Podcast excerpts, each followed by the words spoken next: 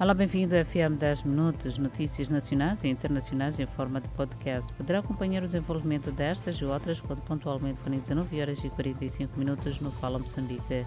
Seguimos com a atualidade nacional para falarmos de uma quadrilha de assaltantes a residências detida pela Polícia da República de Moçambique na cidade de Maputo. Jovem de 22 anos de idade detido pela polícia no distrito municipal da Catembe, acusado de comprar bens roubados em residências. Na sua posse foram encontrados mais de 15 aparelhos furtados na comunidade. O desenvolvimento da Catembe, acompanhado pela criminalidade, assim que é, e o jovem ganhava vida comprando aparelhos roubados para a posterior venda no mercado informal. A falta de sanitários em condições nos locais de maior aglomeração populacional propicia paraficalismo céu aberto os únicos sanitários existentes não conseguem responder à demanda e os refúgios são as vedações e postes.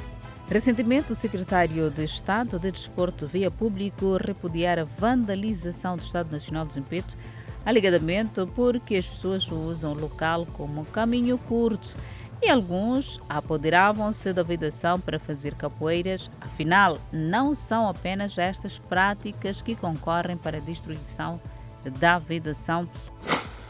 Seguimos com a página internacional.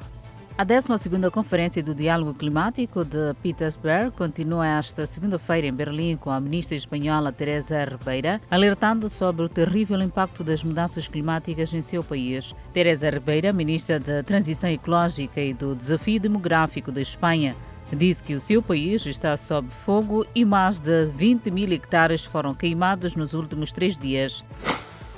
As autoridades da Malásia apreenderam esta segunda-feira um contentor com variedades de troféus com destaque para presas de elefantes africanos, escamas de pangolim e crânios e ossos de animais selvagens estimados em 18 milhões de dólares.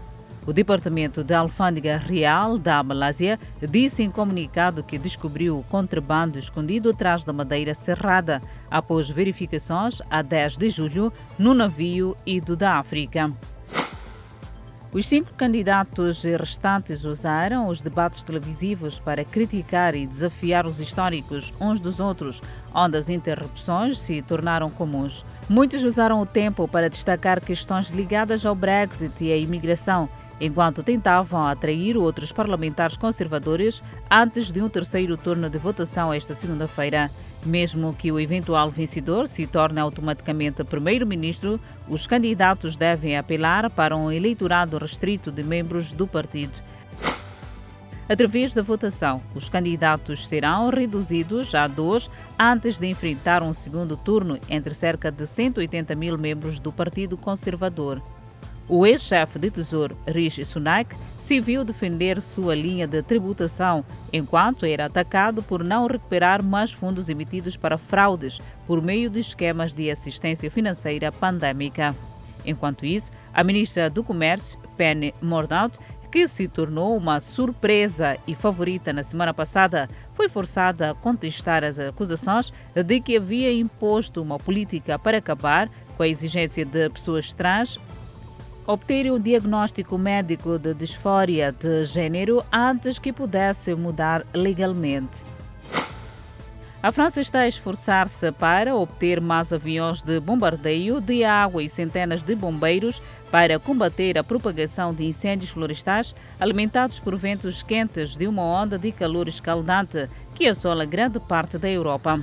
Com o vento a mudar de direção, as autoridades do sudeste da França anunciaram esta segunda-feira planos para evacuar mais cidades e retirar 3.500 pessoas que correm o risco de se encontrarem no caminho das chamas. Três aviões de bombardeios de água adicionais juntaram-se a outros seis que já faziam repetidas corridas sobre as chamas e densas nuvens de fumaça. O primeiro-ministro do Reino Unido, Boris Johnson, comparou esta segunda-feira seu tempo no cargo a estar numa cabine de tufão e prometeu entregar os controles sem problemas ao próximo líder conservador. Enquanto partes do Reino Unido se preparam para suportar temperaturas extremamente altas esta segunda e terça-feira, Johnson também destacou a necessidade de combater as emissões de carbono na indústria da aviação. Johnson anunciou um investimento de 327 milhões de dólares em inovação aeroespacial do Reino Unido. Johnson reconheceu que há necessidade de corrigir e que o tempo está a esgotar-se. O ministro da Defesa russo Sergei Shoigu inspecionou esta segunda-feira o trabalho do batalhão Vostok envolvido na operação militar especial na Ucrânia. De acordo com o Ministério da Defesa, Shoigu deu instruções sobre a destruição prioritária de mísseis de longo alcance inimigos e artilharia com armas de alta precisão, a partir do qual é realizado o bombardeio de áreas residenciais de assentamentos em Donbass. É desta maneira colocamos ponto final ao FM 10 Minutos. Obrigada pela atenção dispensada. Voltamos a cruzar a antena numa próxima oportunidade. Até lá, fique bem.